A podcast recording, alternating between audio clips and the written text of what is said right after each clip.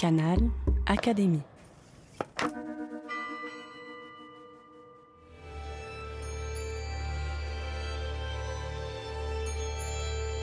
L'entretien de la semaine. Rencontre avec une académicienne.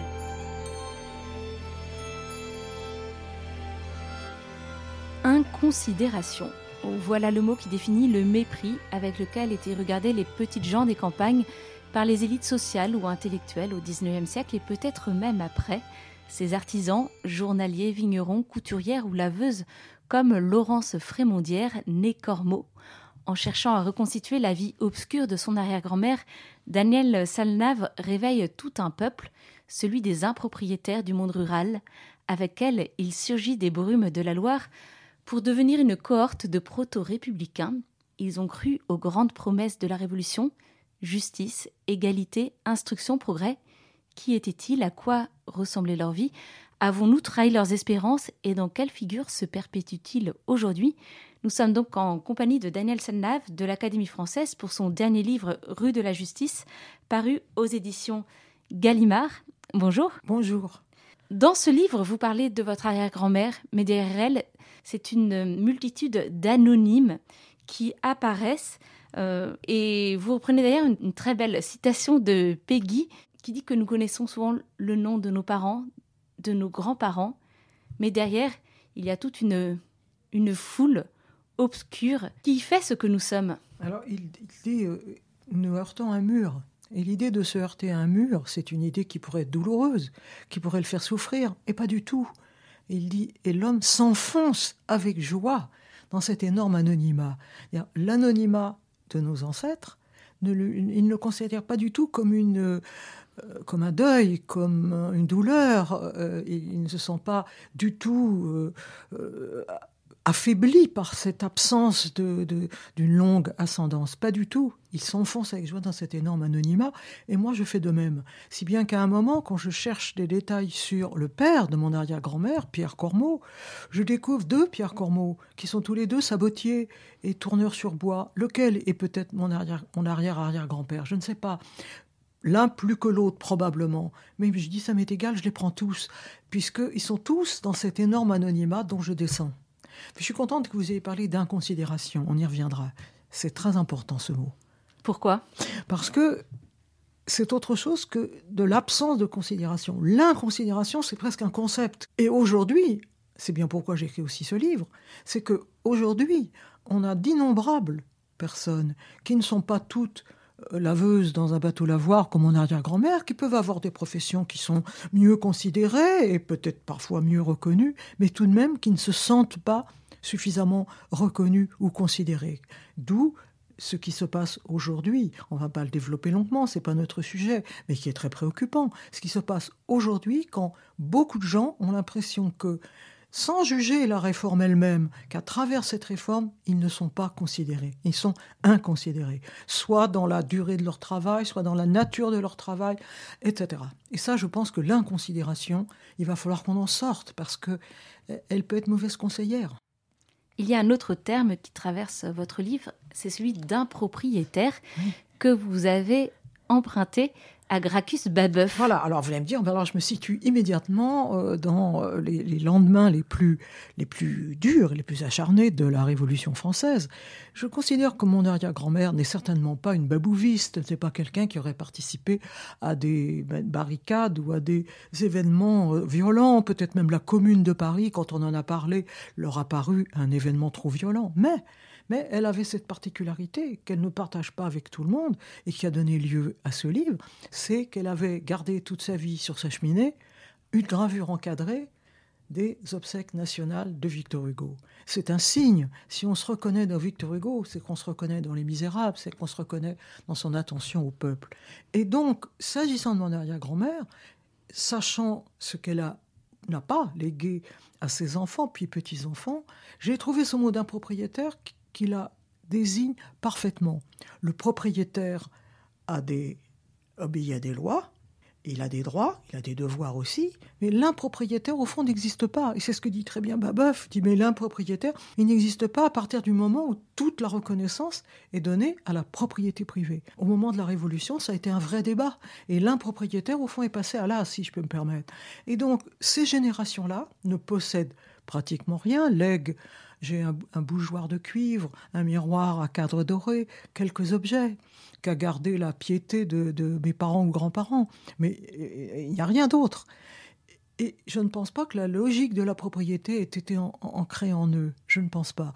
Il leur arrivait parfois, dans ces terres qui sont des terres de vignobles, Chalonne-sur-Loire, ce sont les coteaux du Léon, il leur arrivait parfois de pouvoir acheter un arpent de vigne et de désirer faire quelque chose de ce côté-là, mais c'était très rare. S'agit-il d'une classe sociale, les impropriétaires? Alors, je pense que les désigner comme une classe, euh, ça, ça donnerait des contours un peu plus aigus, et peut-être aussi ça pourrait laisser entendre qu'en tant que classe, ils ont une revendication par rapport à d'autres classes. Or, je n'ai pas le sentiment que mon arrière-grand-mère, ou son mari, ou ceux qui l'entouraient, d'après ce que j'ai eu, le témoignage donné par mon père, son petit-fils, je n'ai jamais senti chez elle un esprit de revendication ni le sentiment de l'injustice. En revanche, que j'ai très bien ressenti à travers ce que mon père rapportait, c'est le sentiment de sa dignité, de l'égale dignité de tous les hommes, et que son métier, qui n'était pas un métier situé très haut dans l'échelle sociale, laveuse à bord d'un bateau lavoir public de la petite ville de Chalonne, eh ben, c'est un métier qui en vaut bien un autre et qui mérite d'être euh, estimé à sa juste mesure, avec le sentiment que ce métier-là vous rapproche des réalités de la vie.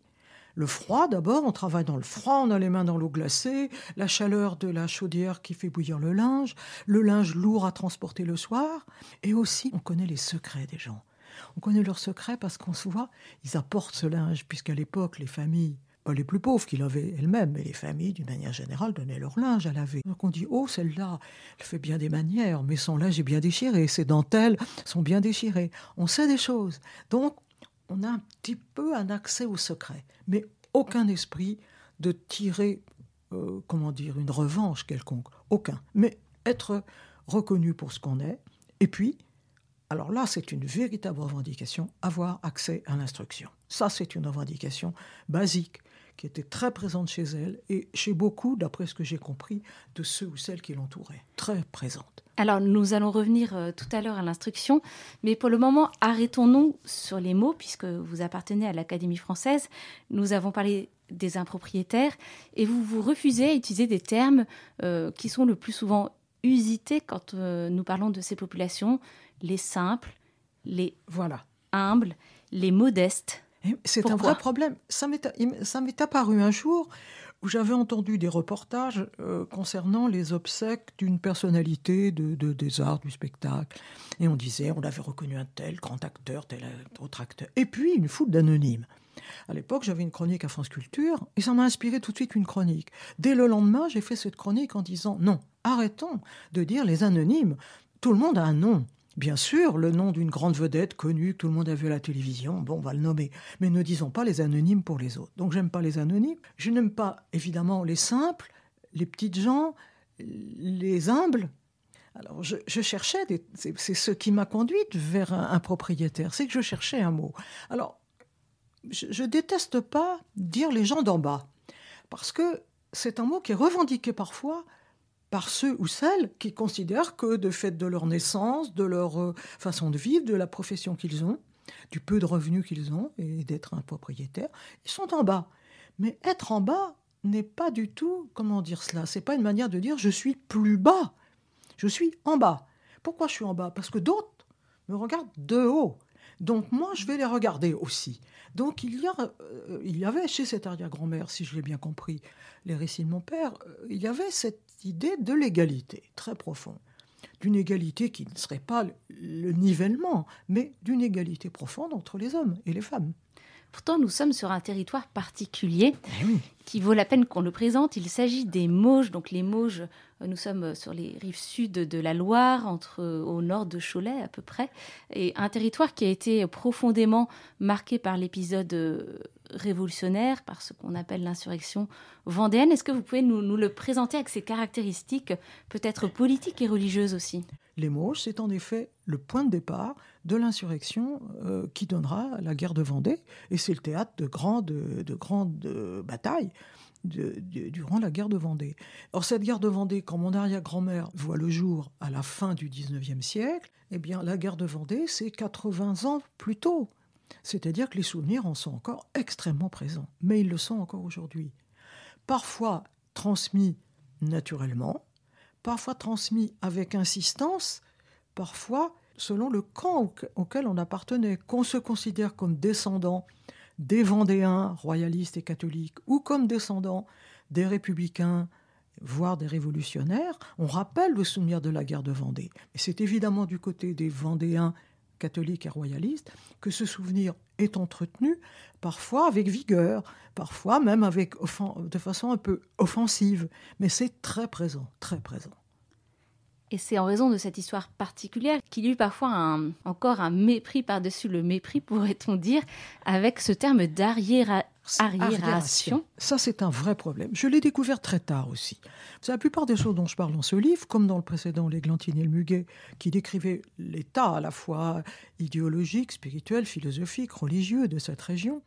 Les populations de la Vendée qui ont refusé d'abord la conscription, ça a été le premier point la levée en masse. La deuxième, la constitution civile du clergé, quand les prêtres, qui étaient leurs représentants naturels en quelque sorte, ont dû aller signer leur adhésion à la Révolution. Ils ont refusé les deux. Ce double refus, à la fois politique et religieux, a été considéré comme le signe d'une arriération de la population. Et le mot arriéré, il existe encore, on l'emploie encore. On l'emploie, j'espère, de moins en moins. Mais il a longtemps sévi, ce mot.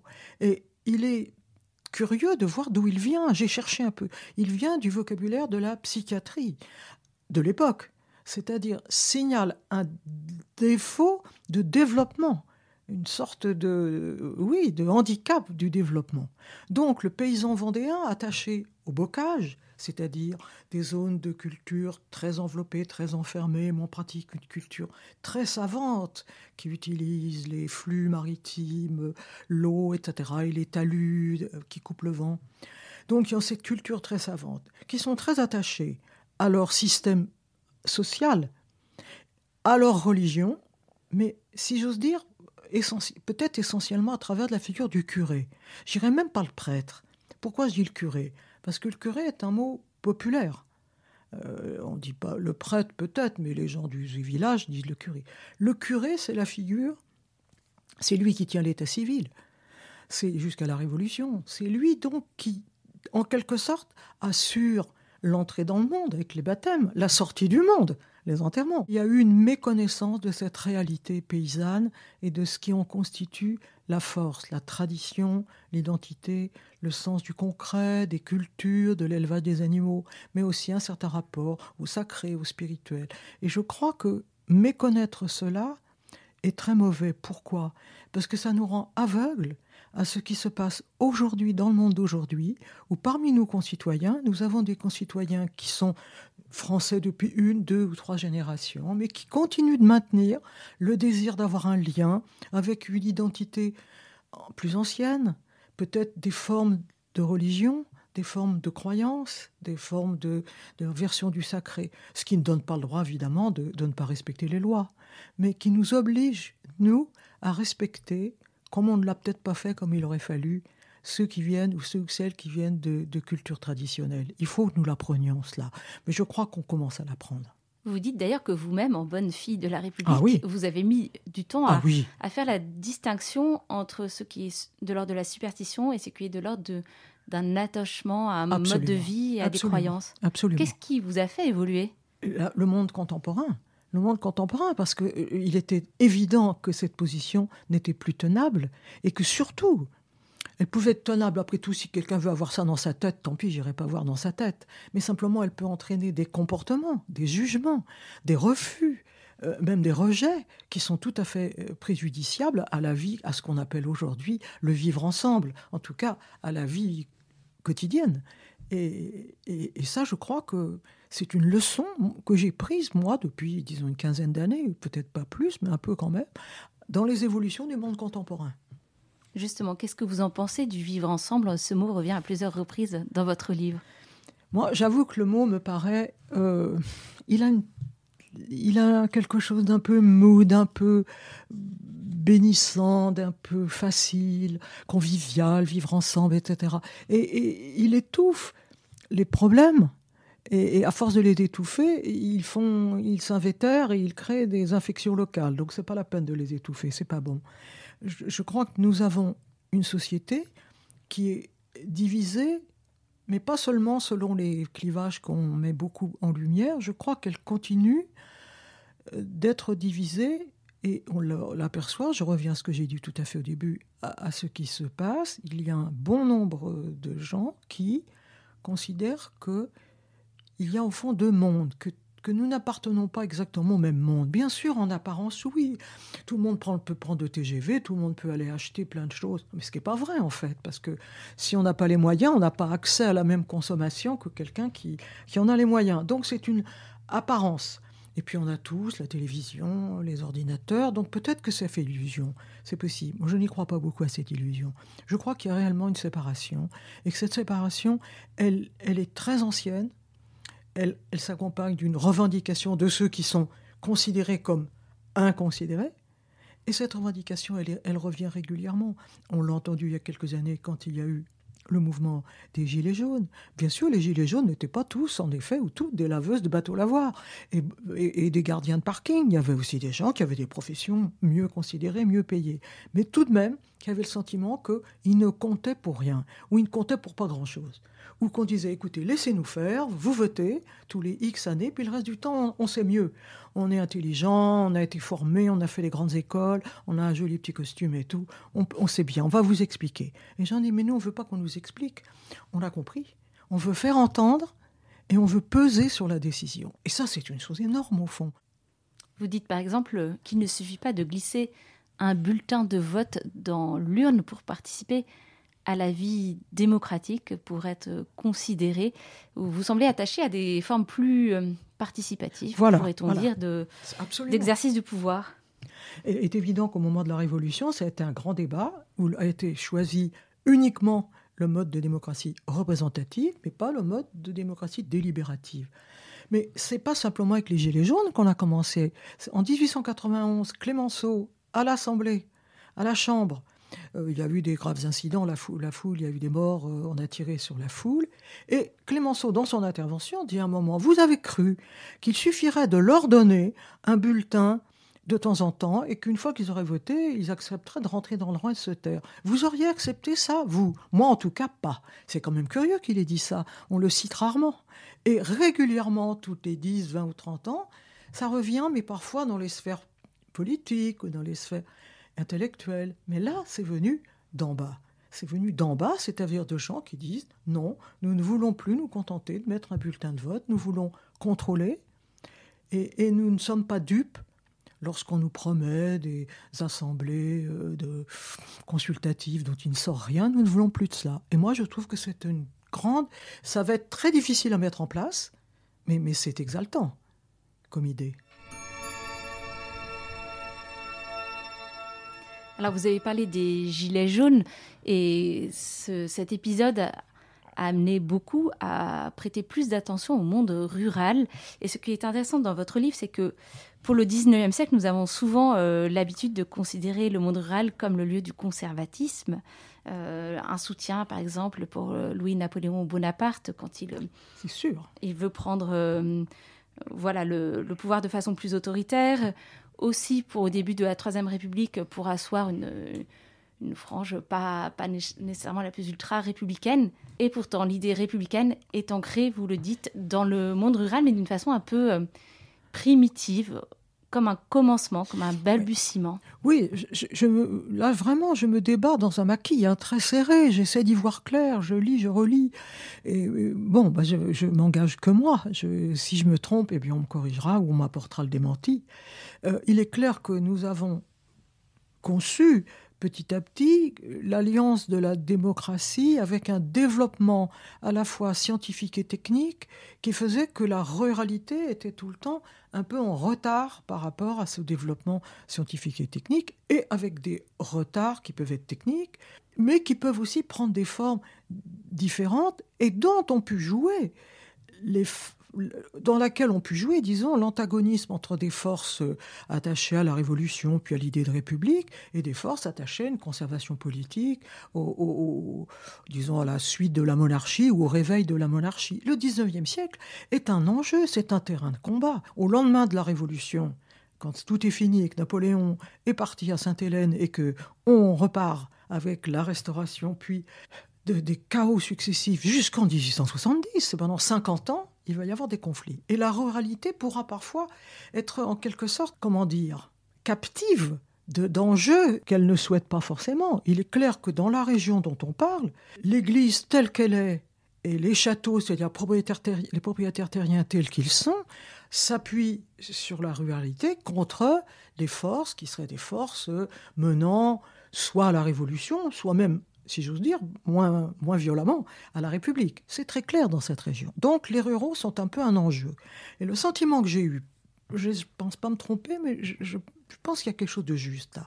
C'est que en 1870, quand la République se met en place, c'est pas facile du tout, et dans cette région en particulier. Elle n'est pas désirée, elle n'est pas souhaitée, elle ne sera pas soutenue. Dans d'autres régions, davantage. La République se met en place difficilement, et même au sommet, euh, des tentatives de restauration euh, sont, à l'œuvre, euh, et, il va y avoir dix ans de flottement à partir de 70. Et la grande habileté de la République, c'est d'essayer de mettre les ruraux de son côté. Car les ruraux ont voté le plébiscite pour euh, le, prince-président devenu euh, Napoléon III.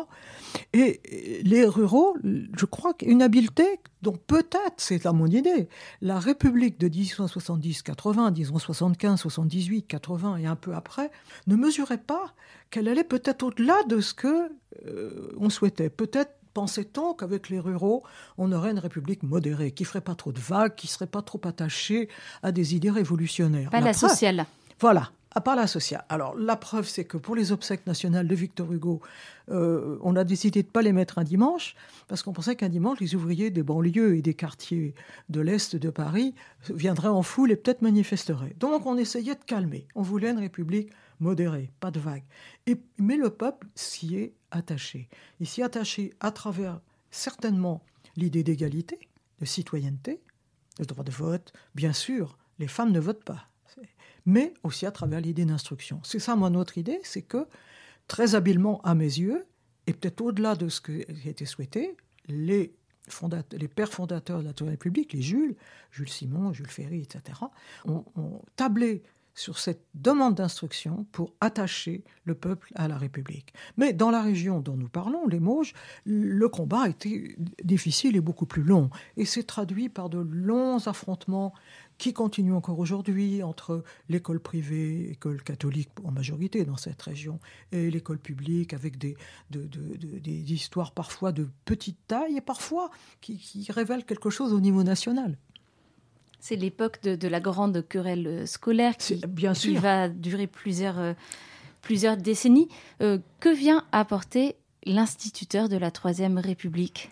C'est un personnage qui a disparu. Il faut bien dire parler d'instituteur. D'ailleurs, on a, à mes yeux, de manière qui n'était pas tout à fait justifiée, décidé de, remplacer ce, nom, ce titre de sa fonction de son métier, de sa mission, par celui de professeur des écoles. Ce qui me paraît une erreur, parce qu'entre instituteur et professeur, c'est pas la même chose.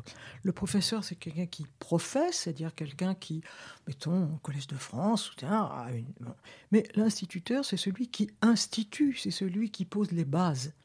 Or, l'instituteur d'école primaire, d'école élémentaire ou d'école primaire, c'est ça son, sa mission, c'est de poser les bases. Donc, cet instituteur-là a disparu, d'abord dans le titre, je pense qu'il a disparu à partir du moment où l'école primaire a été amputée de ces dernières années, lorsqu'on a créé le collège unique qui ampute forcément de deux ans la longueur de, séjour dans l'école primaire, puisque ensuite tout le monde passe, l'obligation scolaire franchit la, la limite de l'école et s'étend au-delà de l'école primaire. Je crois que c'était une nécessité. Peut-être on ne va pas le prendre aujourd'hui, mais ce sera un vrai problème à examiner. Est-ce qu'on l'a fait comme il fallait? Je ne sais pas, je n'en suis pas sûr. Mais il est clair que l'instituteur, c'était celui qui, en effet, à qui tout le monde, en quelque sorte, avait affaire jusqu'à l'âge de 12 ans, puis de 14 ans. Avec déjà des dérogations possibles, puisque très tôt s'est mis en place le système de ce qu'on appelle petit lycée, c'est-à-dire des classes primaires attachées à un lycée qui, faisait, qui était la 11e, la 10e, la 9e, la 8e, et ensuite on entrait au lycée. Donc c'était l'inverse du collège unique. C'était avant qu'on commençait déjà. Mais en tout cas, c'est vrai. Je crois que c'est ce qu'était l'école élémentaire, qui était l'école de tous. Et je pense que quelque chose là, à juste titre ou pas, je ne sais pas, a, été euh, extraordinairement efficace en France, c'est certain. A, permis à des générations euh, d'accéder à un niveau dont avait besoin, on m'objectera, mais le monde moderne avait besoin que tout le monde sache lire, écrire, compter pour des professions différentes de, de celles de la Terre. C'est vrai. Mais il y a eu plus. Il y a, s'est développé là quelque chose qui était instruit, citoyen, ça c'est la République.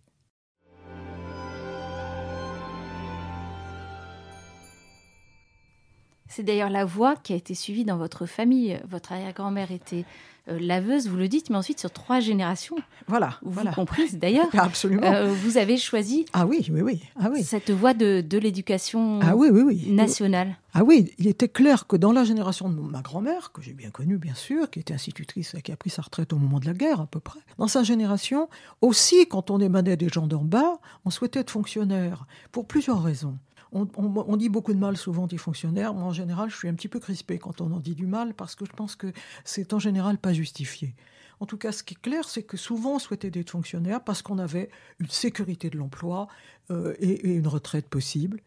Et, mais je crois qu'il y a plus. Être fonctionnaire, surtout pour les instituteurs, mais même aussi pour ceux qui étaient fonctionnaires des chemins de fer, mais c'était rendre à cet État républicain ce qu'il vous a donné en quelque sorte. C'était se mettre au service de cet État, avec un sentiment modeste, mais très bien ancré, très ferme.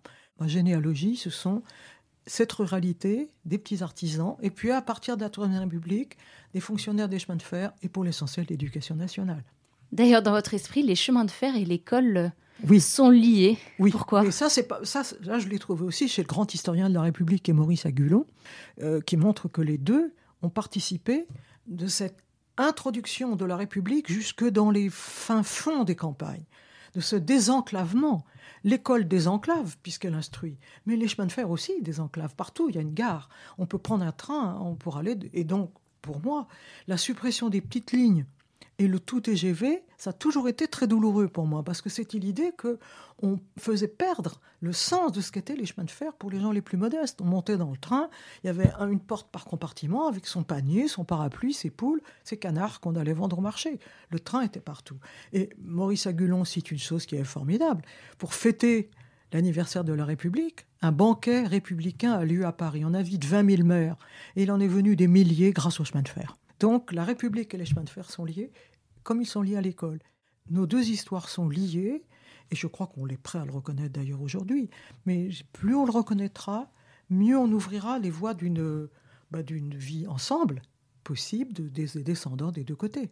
Nous n'avons pas encore parlé de Victor Hugo, euh, qui est euh, la figure tutélaire de ce livre, qui trône euh, dans cette maison, dans, un petit cadre. Il y a une représentation, d'ailleurs vous ne savez pas exactement laquelle, de, de ces obsèques, qui ont été des obsèques nationales.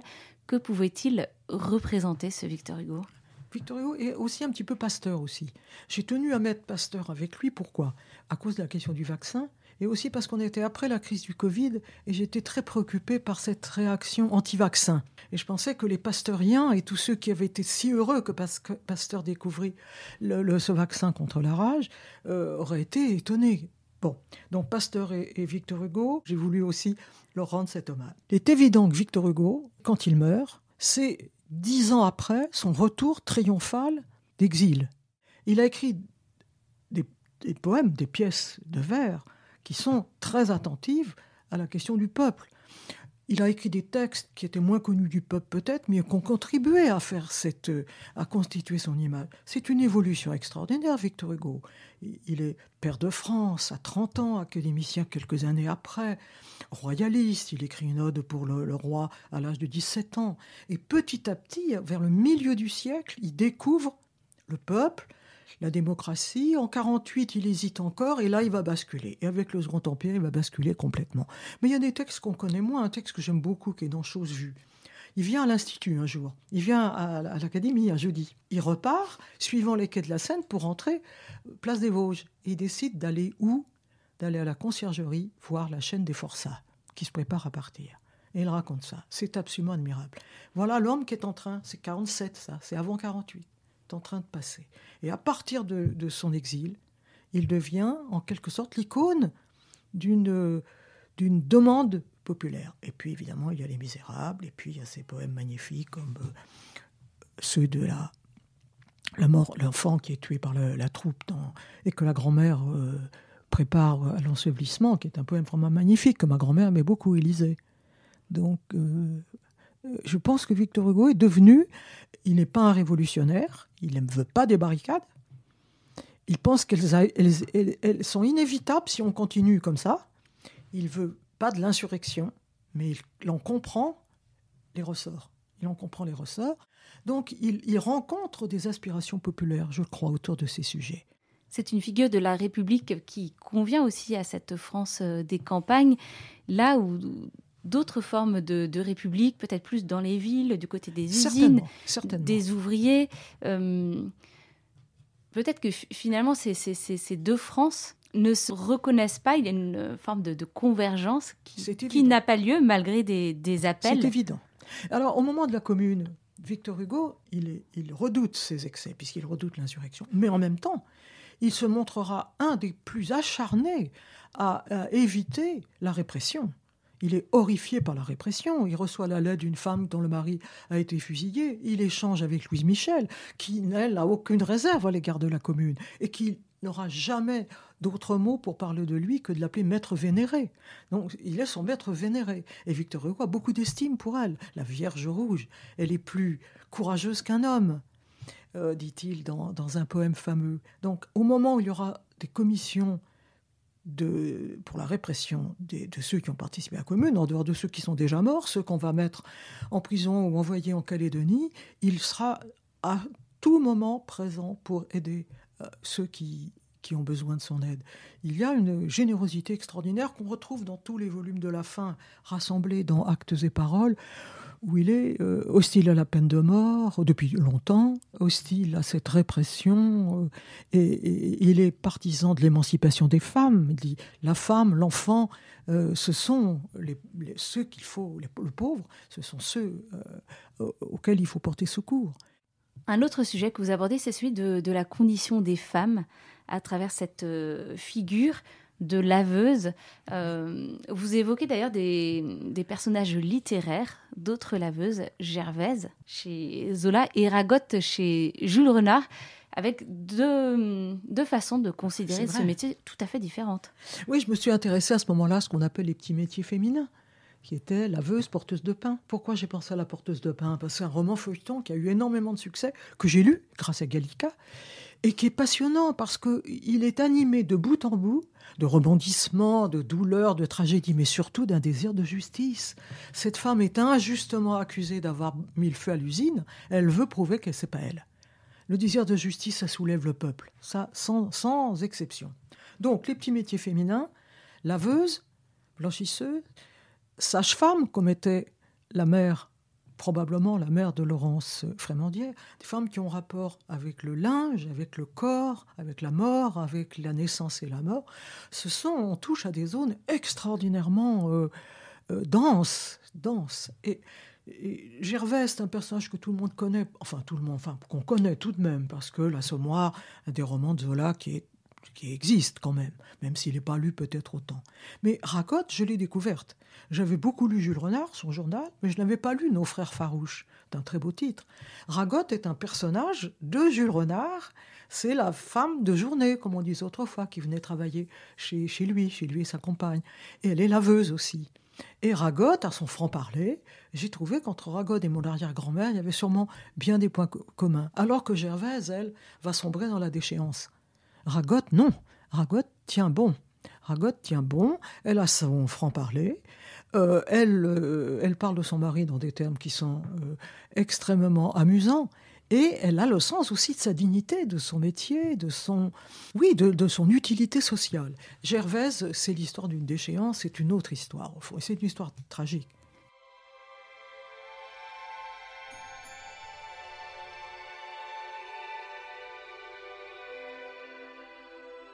Vous posez une question très touchante, c'est la, vie de cette Laurence, de votre arrière-grand-mère, était-elle accomplie? Là encore, je sais, ça m'oblige à faire un retour sur moi-même.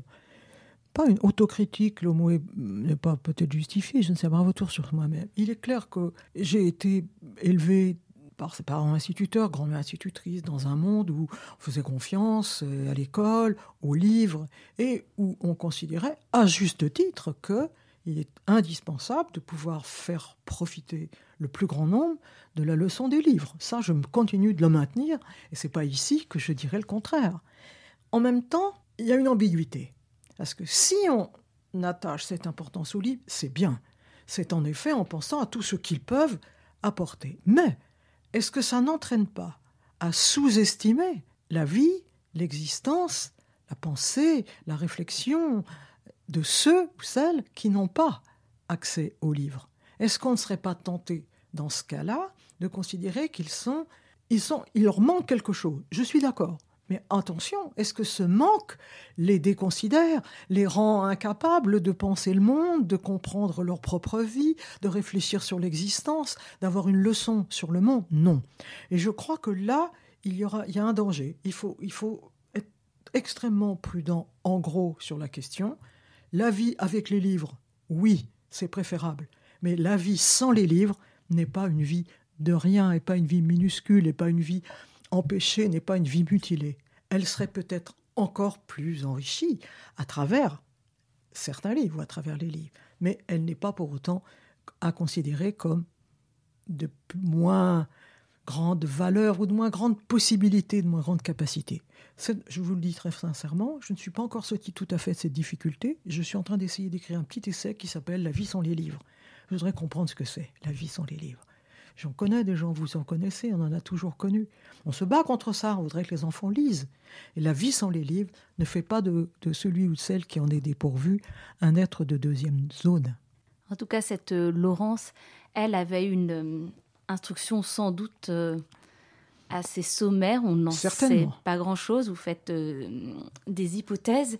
Mais elle, euh, elle a laissé un héritage. Alors que vous le dites, le propre des impropriétaires, c'est de ne pas laisser d'héritage. Quel héritage vous a-t-elle transmis? Ah, C'est une donnée qui est quand même entre, en dehors du fait qu'il y avait cette gravure encadrée des obsèques nationales de Victor Hugo sur sa cheminée, avec un volume des Misérables, je ne sais pas lequel. Les Misérables qui sont à peu près publié l'année de sa naissance. Elle avait une passion, c'était, quand mon père était enfant, d'aller dans les ventes acheter des livres pour mon petit gars, disait-elle. Car gars, petit-fils, petit des gars, beaux livres. Ce disait. Mais des beaux livres. Elle voulait des beaux livres. Alors elle a acheté des livres, j'en ai. J'en ai quelques-uns, donc j'ai hérité de ces livres-là. J'ai quelques volumes dépareillés de la traduction d'Homère par Madame Dacier.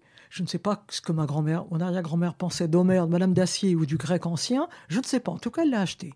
J'ai un dictionnaire, j'ai plusieurs choses comme ça. Donc elle pensait que son petit-fils, sa fille c'était merveilleux, elle était institutrice, mais son petit-fils, dans cette espèce de logique des grands-mères et des petits-fils, son petit-fils incarnerait vraiment quelque chose. Donc elle, elle achetait des livres pour lui. C'est assez singulier comme décision parce que qu'avait-elle lu? Avait-elle lu La porteuse de pain Je n'en sais rien. Il y avait des feuilletons dans les journaux, dans le petit courrier, le journal local. Il est probable qu'elle le lisait. Elle avait une langue extrêmement riche et variée. Elle faisait des fautes, mais c'est normal, des fautes de français, oui. Fautes de français, là encore. On dit faute, on dit pas erreur. C'est déjà un premier problème. Là encore, les instituteurs de la génération de mes parents, très attentifs à la qualité du français et l'enseignant très bien, à l'orthographe, etc., étaient sévères à l'égard des, fautes de français. Et euh, ces fautes, parfois, elles ont beaucoup de saveur, elles ont des raisons, elles ont et aussi une originalité de la langue qui était formidable.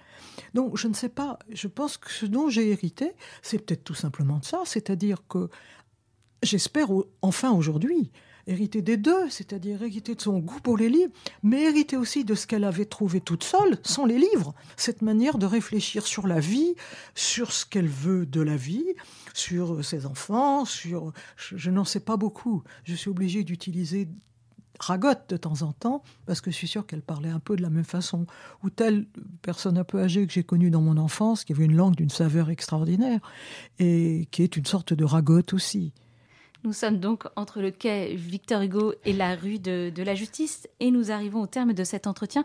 Est-ce qu'il y a un mot avec lequel vous voudriez euh, nous laisser, Daniel Sanave je crois qu'il faut qu'on réhabilite un mot dont on ne parle, on dit plus assez instruction. On n'emploie plus instruction. On ne parle plus de l'instruction. On parle de l'enseignement, des études, des, examens. on ne parle plus du mot d'instruction. je demande vraiment qu'on réhabilite ce magnifique mot. Instruction, si vous demandez à un jeune aujourd'hui, il le connaît juste d'instruction, euh, les affaires criminelles, mais il ne le connaîtra pas forcément au sens de ce que ça veut dire. Instruire un homme, une femme, c'est le construire, c'est lui donner les instruments pour le construire. C'est de ça qu'on a besoin. Et je crois que mon livre, c'est ça au fond que je, dis, dans, dans, le, fil rouge qui le traverse de bout en bout, c'est le désir, la volonté, le besoin, la nécessité de l'instruction. Je le crois, vraiment. Eh bien, grand merci Daniel Salnave. Je rappelle donc le titre de ce livre, Rue de la Justice, et c'est paru aux éditions Gallimard. Rue de la Justice, qui était l'adresse de mon arrière-grand-mère. Tout à fait. Merci et à bientôt. Merci.